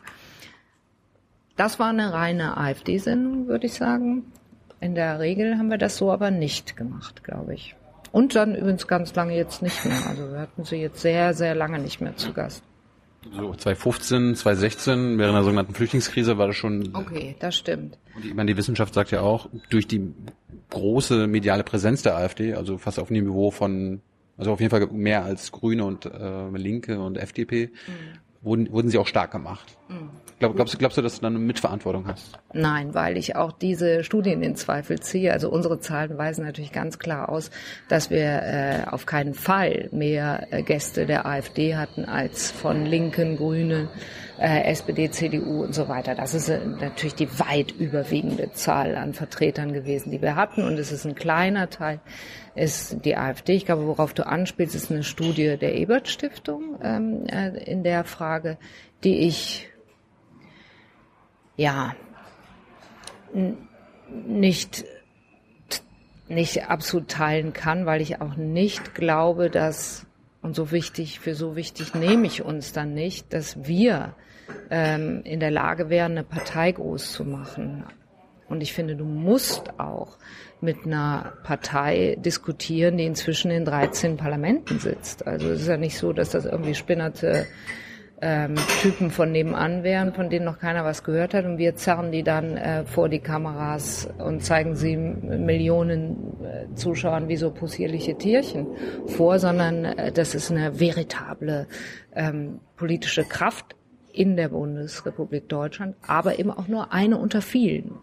Deshalb, ich glaube, der, ähm, der Witz muss sein, dass du dich äh, professionell und ähm, souverän mit ihnen auseinandersetzt. Und es muss nicht unser Auftrag sein, sondern das ist dezidiert der Auftrag der äh, anderen Parteien, die AfD zu bekämpfen. Das ist nicht mein Job, sondern der Job ja, der Parteien. Ist ja bei uns ähnlich. Also wir bekommen ja auch immer wieder ähm, Kritik, wenn wir AfD eine Sendung haben. Ja, wir geben denen eine Bühne. Ja, das tust du bei jedem. Du genau. gibst jedem eine Bühne. Deshalb äh, bleib fair und ähm, geh sauber um mit der Bühne. Ne? Sie stehen ja nicht alleine auf der Bühne. Ich meine, ich bin ja, ich bin ja immer noch da und genau. kann und muss die Fragen stellen. Ich, genau. bin der Regisseur. Genau, das stimmt. So, jetzt kommen wir mal zu unangenehmen Sachen. Gibt es Quotengift? So. Wel welche, welche Themen laufen bei euch gar nicht? Das hast du jetzt über die Jahre wahrscheinlich mal erfahren. Ja, habe ich mich aber auch über die Jahre ähm, wieder korrigieren müssen. Früher war Außenpolitik ein Quotengift, äh, läuft jetzt wie geschnitten Brot. Ähm, Nahostkonflikt war immer Quotengift, äh, hat aber auch schon funktioniert. Das weiß ich, das war zu Tagesthemenzeiten noch so. Das machte man dann sehr bewusst. Wenn du die ersten beiden Stücke zum Nahostkonflikt machtest, wusstest du, du konntest die Zuschauerinnen und Zuschauer im Grunde genommen mit Handschlag verabschieden äh, und äh, dann kamen sie mit Glück nochmal zurück. Ähm, das haben wir aber auch schon anders erfahren. Dann, wenn in einem natürlich lange schwelenden Konflikt muss dann was Neues, Erzählenswertes, Diskussionswertes passieren, damit du dich dafür wieder neu interessierst. Das geht mir als Leserin natürlich auch so. Dann, was äh, ich, was ich glaube wirklich schlecht gesehen wird das meint immer, dass wenige Menschen zuschauen, ist, ähm, wenn du so über Rechtsextremismus berichtest. Also wir haben das auch, ich glaube, zwei oder dreimal gemacht, über den ähm, NSU-Prozess berichtet. Das war immer schwer. Haben Im Gegensatz zu Islamismus? Zum Beispiel, das interessiert mehr Menschen. Viel mehr Menschen. Ich habe ja so ein bisschen die Theorie, kannst du ja mal sagen, ich, das ist jetzt keine offizielle oder so, ich habe es nirgends so nachgelesen, aber mir kommt so vor, dass die Deutschen sich eher interessieren für den Islamismus und Dschihadismus, weil sie da Angst haben, dass sie das betreffen könnte, als beim Rechtsextremismus, weil viele, ich sag, nennen sie mal Bio-Deutsche, sich sagen, naja, ich kann ja bei denen nicht Opfer werden. Die Nazis, die Nazis greifen die Ausländer an. Ja. Also es ist mindestens mal eine nachdenkenswerte Theorie. Ich weiß es nicht, könnte sein. Sandra meinte damals noch, Klimawandel ist ein, ein Scheißthema für Vogel. Stimmt, das ist auch schwer. Das ist richtig. Aber wenn du dir dann einen Trump anguckst und dessen Haltung zum Klimawandel, wird es schon wieder interessant. Ja. Naja, das, das funktioniert dann schon wieder. Das haben wir gemacht als einen Teilaspekt äh, nach dem G7-Treffen, wo Trump diesen montenegrinischen Ministerpräsident zur Seite gerempelt hatte. Und dann, ähm, ja genau, Taormina, danach ja alle noch nicht wussten, ob er das äh, Klimaschutzabkommen aufkündigt, hat er ja dann die Woche drauf auch gemacht. Ja, ja. Aber das ist dann auch nur so ein gestreiftes Thema. Ich glaube, wenn du die ganze Stunde über Klimawandel diskutiertest, das würden die Menschen auch nicht wollen. Das stimmt. Oder über Nitratwerte in, in den Böden Deutschlands. Gut. Ja, richtig, okay. Ich meine, wenn wir jetzt mal in die totalen Orchideenthemen gehen, würde sie echt dann noch, nach- oder lass uns mal diskutieren über Aufkommen von Bushaltestellen an, ähm, an äh, Straßen in Mitte. Wäre auch ein super Thema. Zukunft der, der E-Mobilität. So, das finde ich sogar wieder interessant. Das kannst du jetzt schon wieder das wäre heute, diskutieren. heute wahrscheinlich ja, wieder Thema. Genau. Vor Je- zwei Jahren nicht. Nee. Wir haben ganz oft gesprochen, Anfang des Jahres, darüber, äh, dass wir gesagt haben, komm, lass uns die Dieselaffäre äh, diskutieren.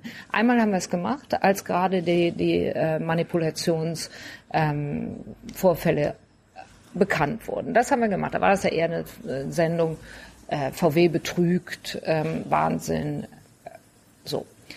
Dann haben wir gesagt, wollen wir noch mal eine Sendung darüber machen, was das eigentlich für die Besitzer von Dieselfahrzeugen jetzt heißt, wenn dein, deine Technologie sukzessive enteignet wird.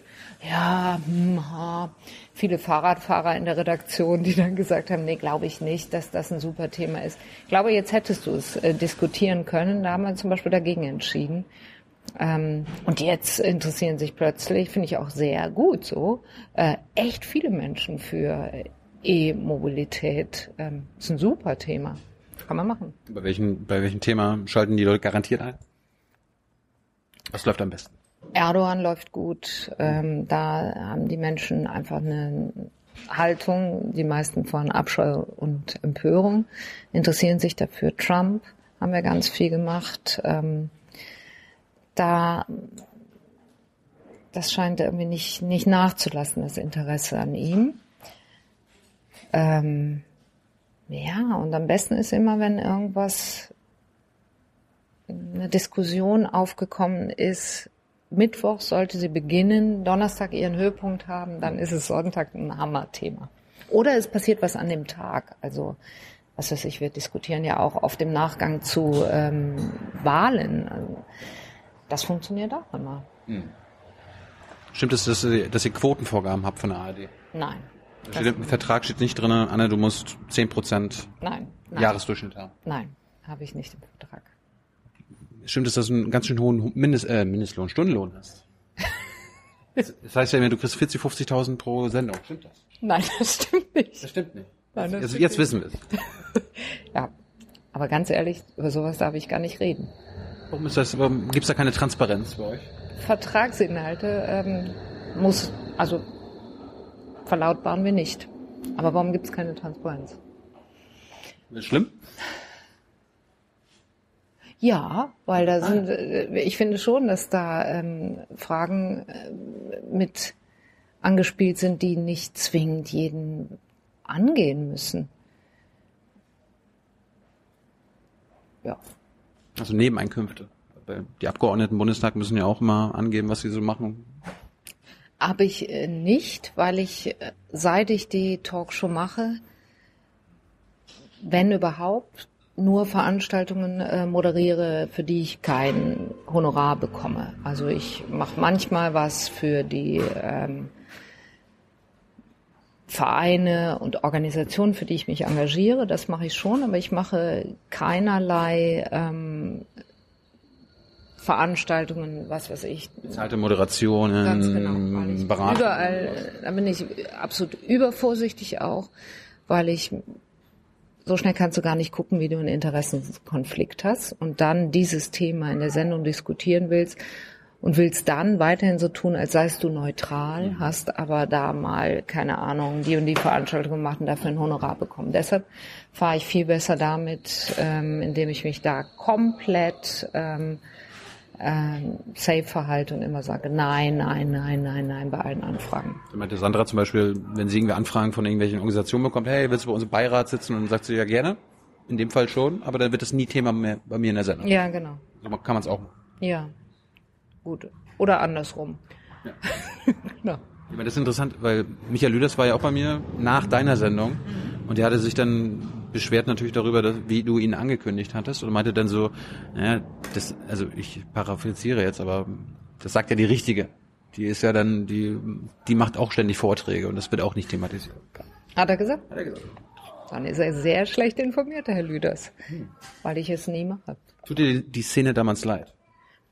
Nee, ich hätte das eleganter machen können, äh, aber es tut mir überhaupt nicht leid, weil ich wichtig fand, ähm, auch bei Herrn Lüders äh, zu sagen, wer er ist und wie er ähm, verstanden werden muss. Alle anderen habe ich ja da auch vorgestellt. Frau von der Leyen saß da dann, sie klar belabelt als Verteidigungsministerin, dann weißt du, warum sie wie argumentiert. Lüders war der Einzige in der Runde, der den man vorstellen musste. Und ich finde falsch, ihn äh, Nahostexperten zu nennen.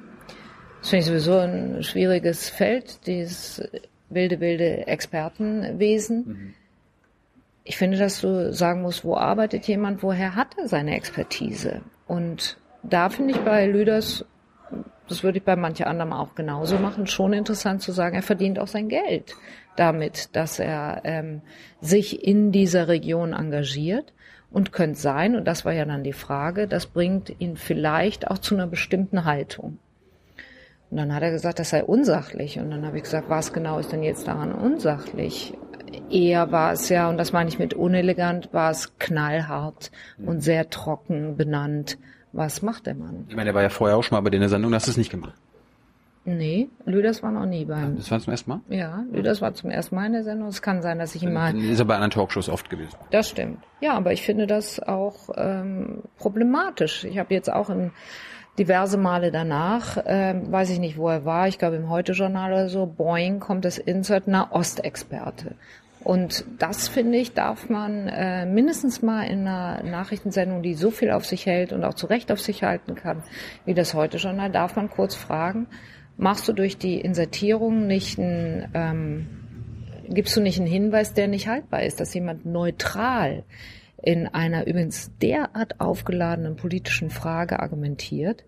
Außerdem, ich finde, es schadet Lüders ja auch gar nicht, wenn man kurz mal erklärt, übrigens, sie verdienen ihr Geld auch da und damit und so. A, hat er dann jede Chance zu sagen, nee, stimmt nicht, Frau Will, hat er aber nicht gemacht, stimmte nämlich.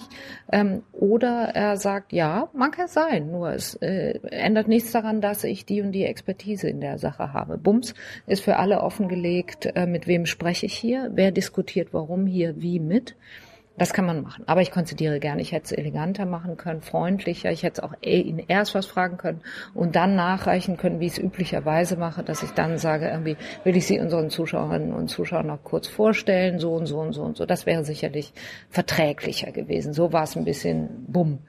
Ähm, fand auch manch einer bei mir im Team und sagt, naja, also Anne hätte echt ein bisschen netter machen können. Aber Kornblum hast du zum Beispiel nicht gemacht. Kornblum saß neben ihm und er ist ja auch beratend tätig in Berlin, bei irgendwelchen Thinktanks und so weiter. Mhm. Da, der verdient ja auch seine Kohle. Das ist nicht gemacht. Das stimmt. Ähm, das stimmt. Warum äh, moderierst du das Kanzlerduell nicht? Ich musste mich entscheiden, entweder ich mache meine Sendung oder ich mache das Duell, habe ich mich für meine Sendung entschieden. Ja, die Sendung machst du ja 45 Mal im Jahr. Das kannst du, da gibt's nur alle vier Jahre. Ja, das habe ich aber ja auch schon mal gemacht. Was so scheiße? Nee, war super. Also mir hat Nee, das, aber das, das, das glaube ich dir jetzt nicht. Da sitzen, da sitzen zwei Kanzlerkandidaten und ihr seid ja zu viert. Das kann, doch- das kann doch keinen Spaß machen. also mir hat es damals riesig viel Spaß gemacht, auch wenn du es mir nicht glaubst, weil ich es äh, gerade in der Paarung mit Stefan Raab äh, einfach eine wirklich tolle Arbeit fand. Ich fand es super. Es hat also mir hat das Spaß gemacht. Klar wäre das noch netter gewesen, wenn ich allein mit äh, Stefan äh, die beiden ähm, vor der Flinte gehabt hätte, wenn du so willst. Das hätte ich, äh, das wäre noch toller gewesen. Aber ich habe mich da arrangiert, wie auch jetzt wieder die Anstalten sich arrangiert haben, damit, dass äh, die Bundeskanzlerin eben nur ein Duell gibt. Und dann sind allerdings, das ist dann unser Anteil, auch die Anstalten nicht bereit von ihren ähm, Wünschen abzurücken und sagen, nee, dann müssen wir aber alle vier gleichzeitig übertragen. Das könntest du natürlich auch anders lösen. Sie könnte zwei geben, wir könnten ähm, uns beschränken und sagen, dann machen es eben nur zwei von uns oder so. Beides geht nicht, äh, kommt irgendwie immer nicht hin. Bums, hast du wieder die äh, Situation wie damals auch schon und auch die, die, das Jahr, äh, die vier, die Legislatur davor, dass du vier Moderatoren mit zwei ähm, Menschen hast. Das ist schwer, ein totaler Zeitdruck, unter dem du da bist. Dauernd kriegst du aufs Ohr, weiter, schnell, schnell, abgeben, abgeben, abgeben und so. Das ist schon schon mega Stress, ist andererseits aber auch ein riesiges äh, Spektakel, ähm, Ereignis, das sich nicht zuletzt dadurch auch immer wieder neu legitimiert, wie viele Menschen das dann gucken. So gesehen alles richtig gemacht. Aber für mich auch in diesem Jahr angenehm, äh, das entspannt zu gucken. Wir sind ja auch in Adlershof, also das äh, Studiogelände, wo das ähm, produziert wird.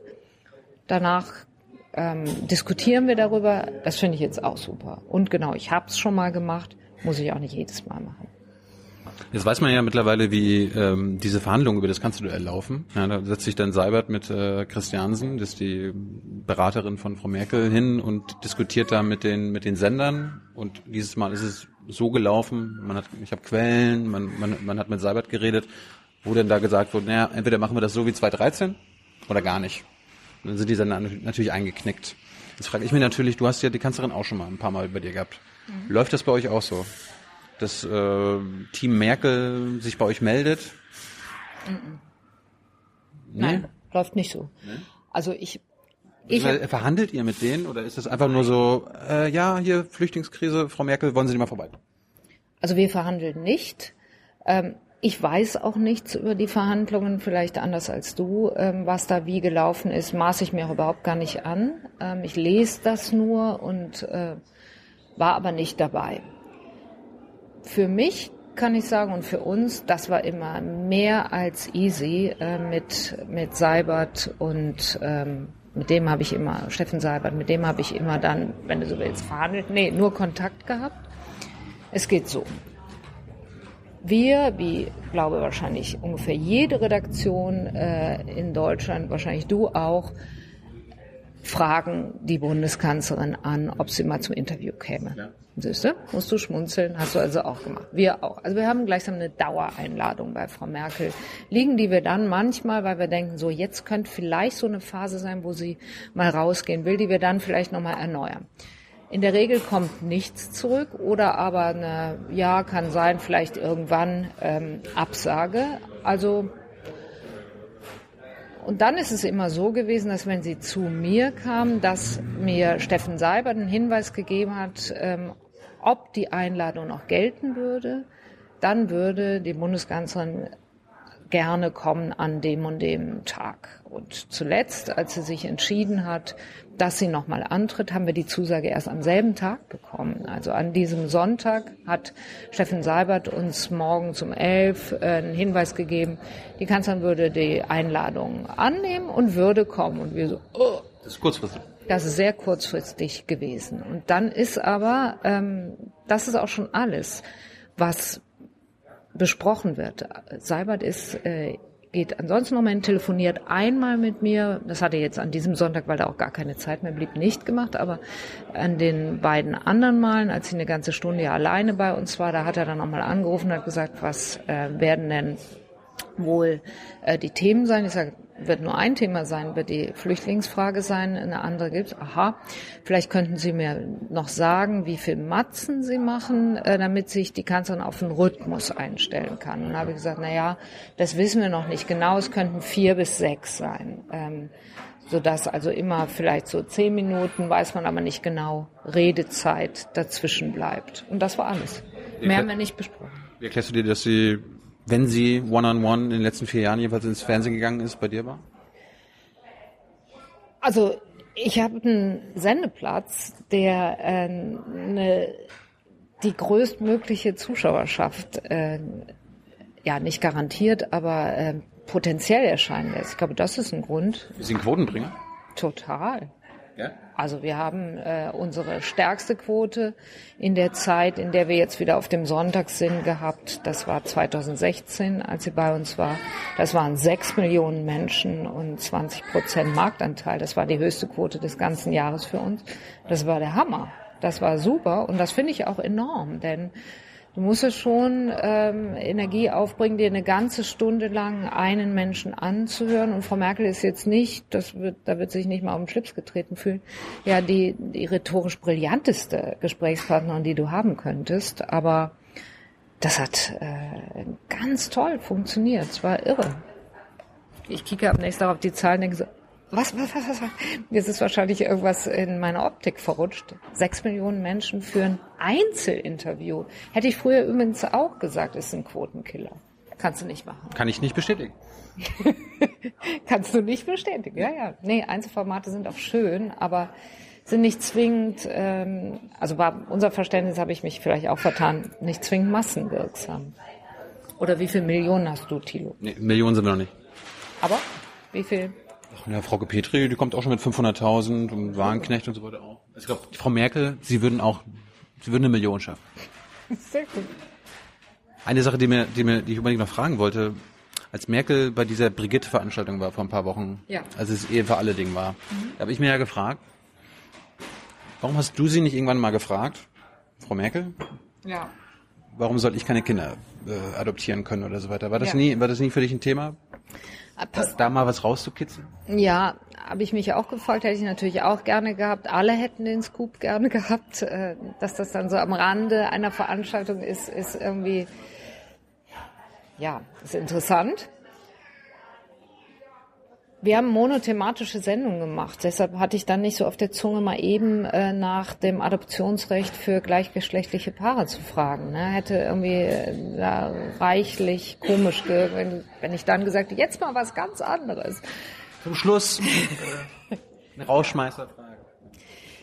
Ich habe viel nachgedacht darüber, ähm, fand das immer schlecht, hat sie ja jetzt selber auch nochmal äh, thematisiert, wie sie sich damals in der Wahlarena der ARD äh, geäußert hat zum Adoptionsrecht und hat gesagt, ich glaube, es entspricht nicht meinem Gefühl oder irgendwie sowas.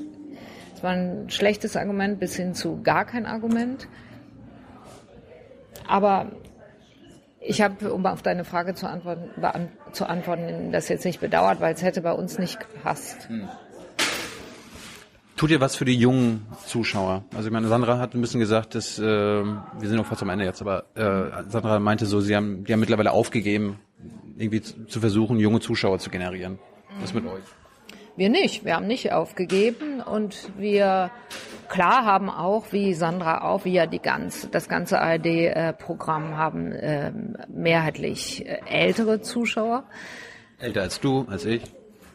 Ja, aber ich bin schon älter als du und zwar reichlich. Ähm, aber wir merken, was ganz interessant ist, wir haben die größte Zuschauerschaft von jungen Menschen bei zum Beispiel historischen Themen. Und das haben wir zumindest auf dem Mittwoch häufiger mal gemacht, dass wir angeknüpft haben an, weiß ich nicht, einmal gab es eine, einen Film über den Reichstagsbrand und danach haben wir, dann gab es auch noch eine Dokumentation, dann kamen die Tagesthemen, dann kamen wir. Im Grunde genommen war das viel zu spät und viel zu lange her zu dem Film. Wir haben dann aber dennoch über äh, den Reichstagsbrand diskutiert und das hat sensationell gut funktioniert. Das war zum Beispiel eine der Sendungen, wo wir die meisten jüngeren Zuschauer hatten. Und der andere Fall, haben wir gerade schon drüber gesprochen, ähm, das Interview mit Merkel. Da hatten wir auch echt viele junge Zuschauer. insofern, daraus kann ich jetzt keine Regel ableiten, leider, und kann nicht sagen, okay, darüber kriegen wir es hin. Das ist der Stein des Weisen. Es gibt ja junge Themen und es gibt junge Gäste. Ja, aber nicht zwingend sind die dann funktioniert. Es hat funktioniert, als wir über äh, Jan Böhmermanns ähm, Schmähgedicht diskutiert haben. Da war Serda Sumunchu da. Der, glaube ich, hat, bringt immer schon ein junges Publikum auch mit. Und das hat in dem Moment auch funktioniert. Da war das sicherlich das Thema. Du musst aber die Themen machen, die gerade angesagt sind. Du kannst jetzt nicht sagen, lass uns doch mal echt gucken, ob wir irgendein junges Thema das wäre krampfig, das wäre auch Mist. Und ohnehin, ich freue mich auch über jeden älteren Zuschauer. Also ich bin da ähm, total entspannt. Wir müssen ja nicht die jüngeren Zuschauer in Überzahl haben. Es ist toll, dass wir sie bei uns haben. Das müssen wir uns auch darum bemühen. Aber wir müssen uns insgesamt äh, bemühen, möglichst viele Zuschauerinnen und Zuschauer möglichst viele Altersgruppen zu bekommen.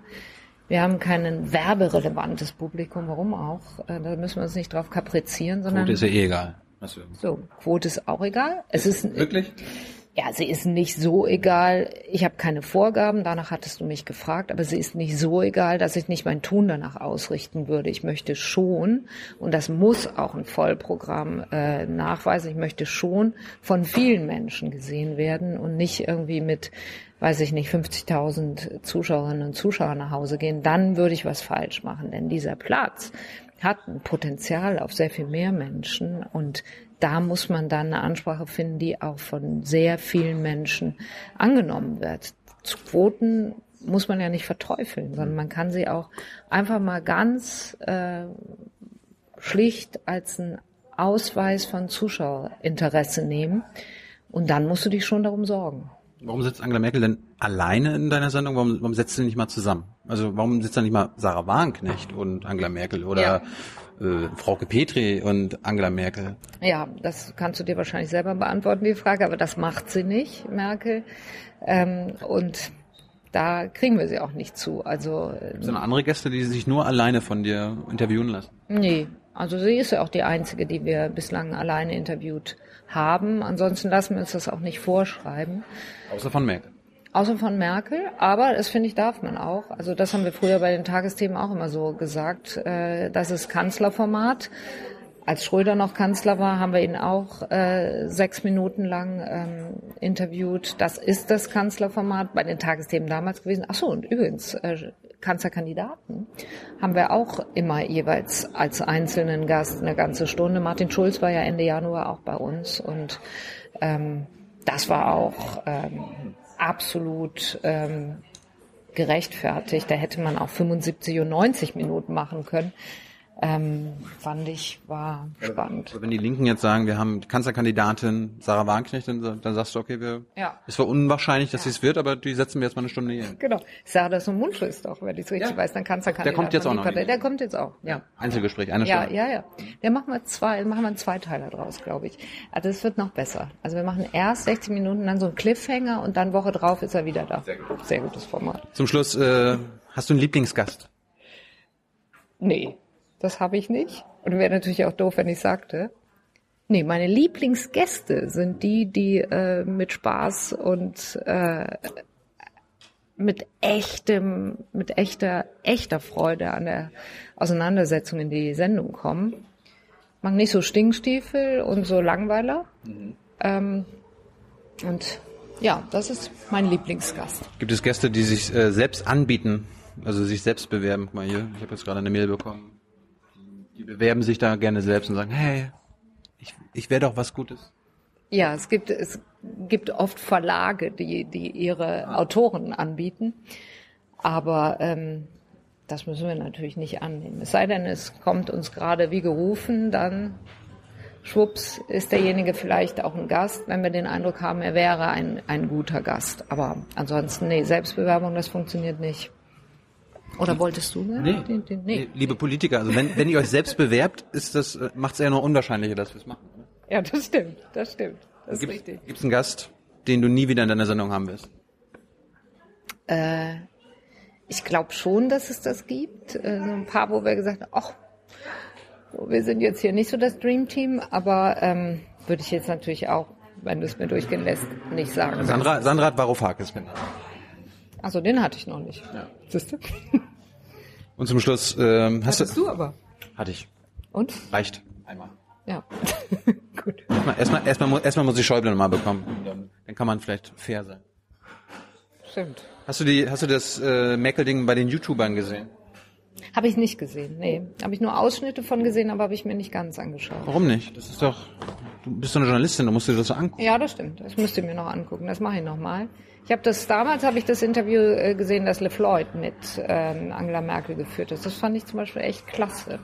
Fand ganz unfair, wie man äh, auf ihn eingedroschen hat und verstehe dann nicht, dass nicht mal jemand in der Lage ist, mal kurz sich zu überlegen. Echt junger Mann macht sein erstes Interview, macht es mit äh, Endgegner. mit einer Bundeskanzlerin, die mit allen Wassern gewaschen ist, die 100.000 Interviews gegeben hat. Und dann geht man hin und fängt so nicklig an, das auseinander zu piddeln und zu sagen, nee, da hätte er das aber besser machen. Also wahnsinnig unfair, verstehe ich immer nicht. Dass, dass man nicht einmal sagt, sensationell, ganz cool gelöst, wie der da saß. Ich fand es super selbstbewusst und äh, klasse, ganz einfach klasse. Und da kann man doch auch mal hingehen.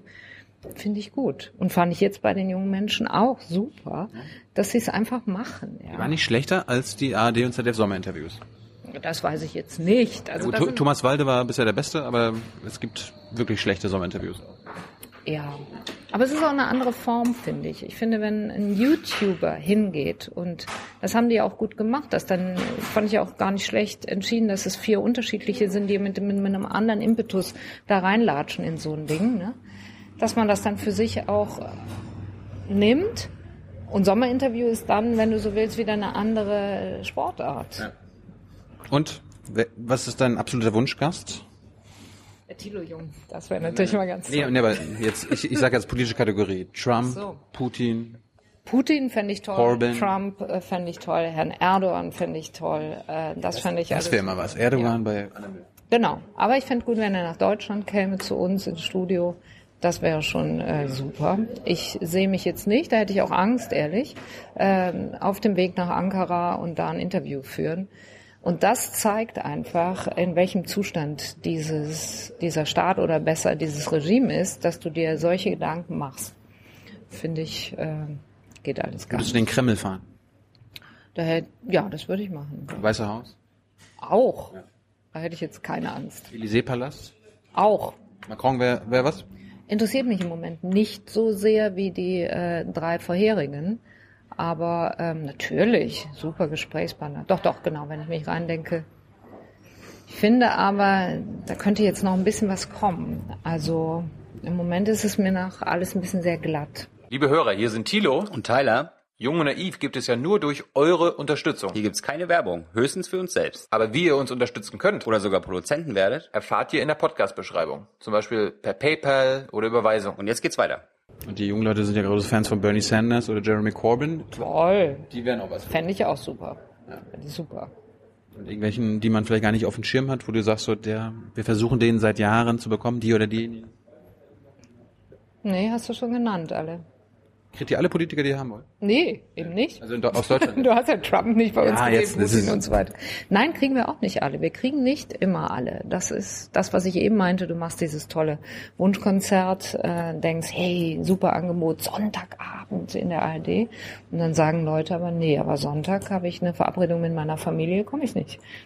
Finde ich auch gut, aber für uns doof. Anne, Dankeschön. Danke Ist, lang, dir. ist lange geworden. Ich hoffe, euch hat's gefallen.